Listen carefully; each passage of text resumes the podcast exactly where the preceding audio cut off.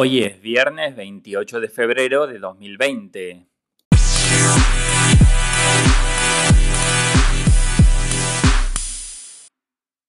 Esto es Bits de Filosofía.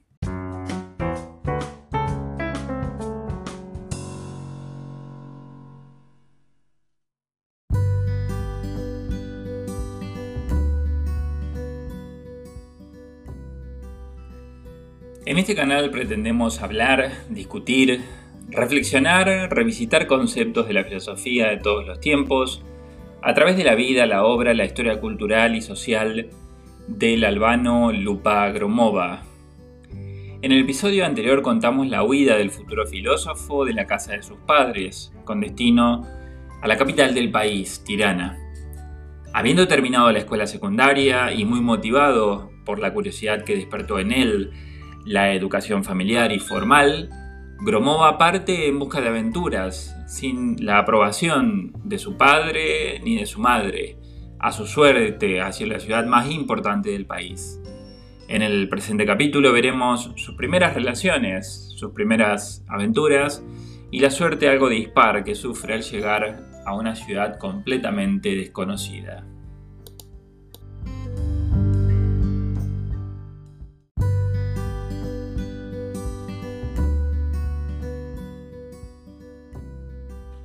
Los primeros días de noviembre de 1921 arribaba Lupa Gromova en un coche del correo oficial de la ciudad de Tirana a la ciudad más importante del país.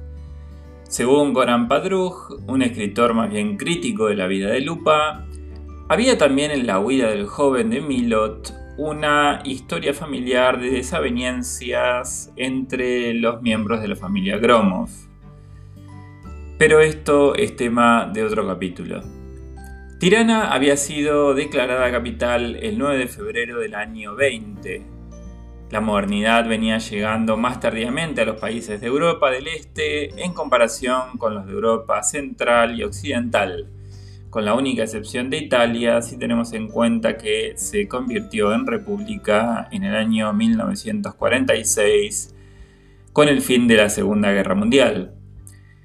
La ciudad con la que se encontró el futuro filósofo era un lugar con una gran historia, donde estaban sucediendo episodios políticos fundamentales y donde comenzaba a escribirse la historia de la Albania moderna.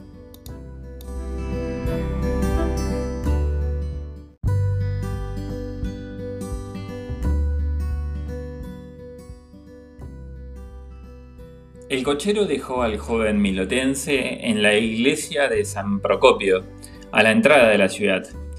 Allí le indicó que tal vez podría encontrar refugio para la noche o información sobre dónde encontrarlo. Era todavía temprano en la mañana y la noche había sido muy fría, por lo que decidió intentar entrar en la iglesia. Miró y vio que la puerta principal majestuosa y muy artística, se encontraba cerrada. Comenzó a caminar, por lo tanto, hacia la esquina en busca de alguna puerta secundaria o lateral, pero no halló ninguna. Era muy temprano todavía.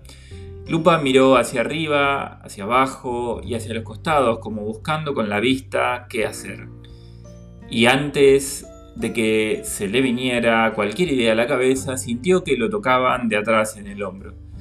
El provinciano se giró y se encontró a un hombre desarreglado, con el pelo enmarañado y con bastante aroma a raki, una famosa bebida espirituosa de Albania, de Turquía y de los Balcanes. Sin embargo, el desconocido le pareció a Lupa de aspecto simpático y sociable. Pershendetia, dijo el hombre, que en albanés significa hola. Yo soy Jusufi, agregó. Pershendetia, Jusufi, respondió sorprendido el recién llegado. Yo soy Lupa, Lupa Gromova de Milot, replicó. Mucho gusto, le dijo Kusufi y le estrechó la mano flaca y algo sucia. ¿Nuevo en la ciudad? inquirió como sabiendo la respuesta.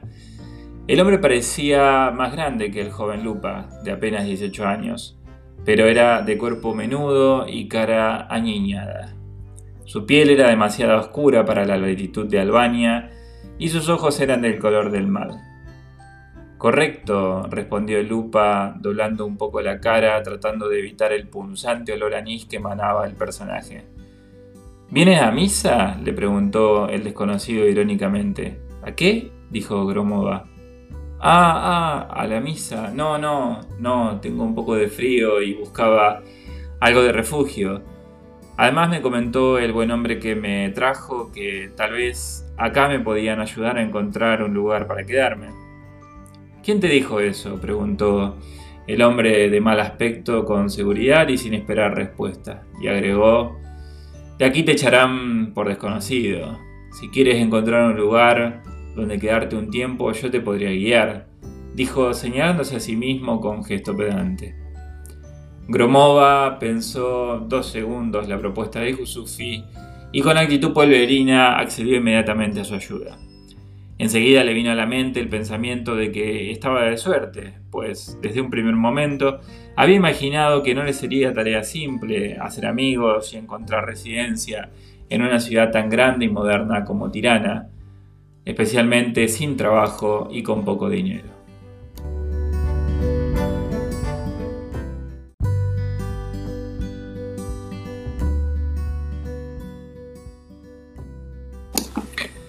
¿De dónde eres? se interesó Lupa por su acompañante tiranés mientras comenzaban a alejarse de la imponente iglesia. Su nombre era albanés, pero su físico no. Mis padres son macedonios, respondió Jusufi, pero yo he nacido en una aldea a pocos kilómetros de San Procopio. Conozco Tirana como la palma de mi mano, comentó. Lupa sonrió entusiasmado. Pensaba que su precaria situación comenzaba a resolverse. Ven conmigo, vamos a un bar donde podamos charlar tranquilos y luego buscaremos un lugar para que te alojes. ¿Tienes dinero para una ronda de raki? preguntó Jusufi sin esperar respuesta. Lupa se dejó llevar, pues sabía que él solo conseguiría poco y nada. Respecto a lo que sucedió después, Lupa Gromova solo recordaría sueltas y borrosas imágenes. Un bar de mala muerte, la boca de Jusufi que cada dos palabras articulaba un insulto, a modo de muletilia, el sabor pastoso y anisado del raki, de los muchos vasos de raki un grupo de desconocidos, Jusufi peleando, un dolor sordo en la nariz, de pronto todo oscuro y poco más. La anécdota es que Lupa despertó adolorido y con los pies entumecidos por el frío en Ruga Luigi Gurakuki, solo con lo puesto. Su bagallo de viaje había desaparecido. Se levantó con dificultad, el sol comenzaba a ponerse y el frío otra vez se hacía sentir en los huesos. Sin darse cuenta se puso a caminar. Al momento lo aturdió el siguiente pensamiento. ¿Y ahora qué hago?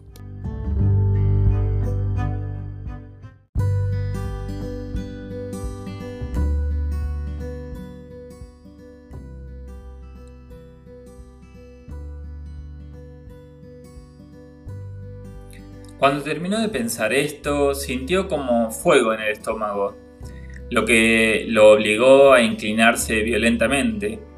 Luego le vinieron dos arcadas y a la tercera vomitó en mitad de la calle un líquido amarillento y de un fuerte hedor. El paladar le apestaba a anís, la cabeza se le partía y mientras tanto seguía caminando y limpiándose el vómito como podía. Después de una laguna mental larga, se encontró a sí mismo en la plaza Skanderbeg, el lugar más visitado de la ciudad. El reloj de la torre de Tirana marcaba las 5 de la tarde. Comenzó a observar a su alrededor y vio una multitud de gente, ancianos sentados en las bancas leyendo los periódicos, mujeres jugando con sus hijos, perros callejeros correteando las pelotas con las que jugaban los niños, vendedores de manzanas acarameladas y garrapiñadas, la plaza era realmente inmensa para las medidas a las que estaba acostumbrado Lupa. A un costado de la misma, llegando al Boulevard de Schmoret, había un parque y en una parte recogida encontró, mientras caminaba, una pequeña ermita dedicada a Santa Veneranda, una devoción muy popular en Milot. Al verla se santiguó automáticamente, un gesto que le había enseñado la señorita Doughty cuando era un niño de apenas 6 años y que se le había quedado pegado. De pronto, una mujer de cabellos largos y canosos se le acercó. Mi embrema, le dijo con una sonrisa, que significaba buenas tardes. ¿Es usted de por aquí? lo inquirió suavemente. No, respondió el lacónico. Ah, del norte tal vez. Su devoción a Santa Veneranda y su acento lo denuncian. Gromova comprendió que la señora lo vio santiguarse, pero igualmente no sintió ganas de responder. ¿En dónde está parando? preguntó curiosa la señora. Perdón, ¿quién es usted? dijo desconfiado y casi de mala manera. No quería volver a pasar otro episodio como el de la mañana. Mi nombre es Camille y usted se llama... Yo soy Lupa, un gusto, respondió secamente mientras comenzaba a darse cuenta que la mujer vestía finamente y tenía muy buenos modos. Entonces, insistió ella mirándolo fijamente a los ojos.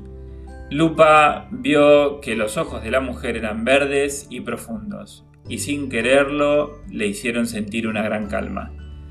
La verdad que no tengo a dónde ir, dijo con cierta vergüenza, pero tampoco tengo dinero, se apuró a comentar. Me han robado en la mañana, afirmó mirando hacia abajo. Así que si me puede indicar un refugio en alguna iglesia, le estaré agradecido. Se hizo un silencio que a Lupa lo incomodó. Levantó la cabeza y de nuevo puso su mirada en los verdes ojos de Camille. Conozco un lugar donde podría pasar esta noche y algunas más, le respondió la señora en un tono que a Lupa le generó confianza. De pronto tuvo la certeza que su humanidad ya no corría peligro como en la mañana. Por aquí, le indicó Camille con su mano derecha. Lupa Gromova no recuerda muy bien cuántos metros caminaron hasta el 14 de la ruga Besin Mema. Aquí vivo yo, Lupa. Bienvenido, dijo Camil. Faleminderit, es decir, gracias, respondió Lupa y entró en la casa.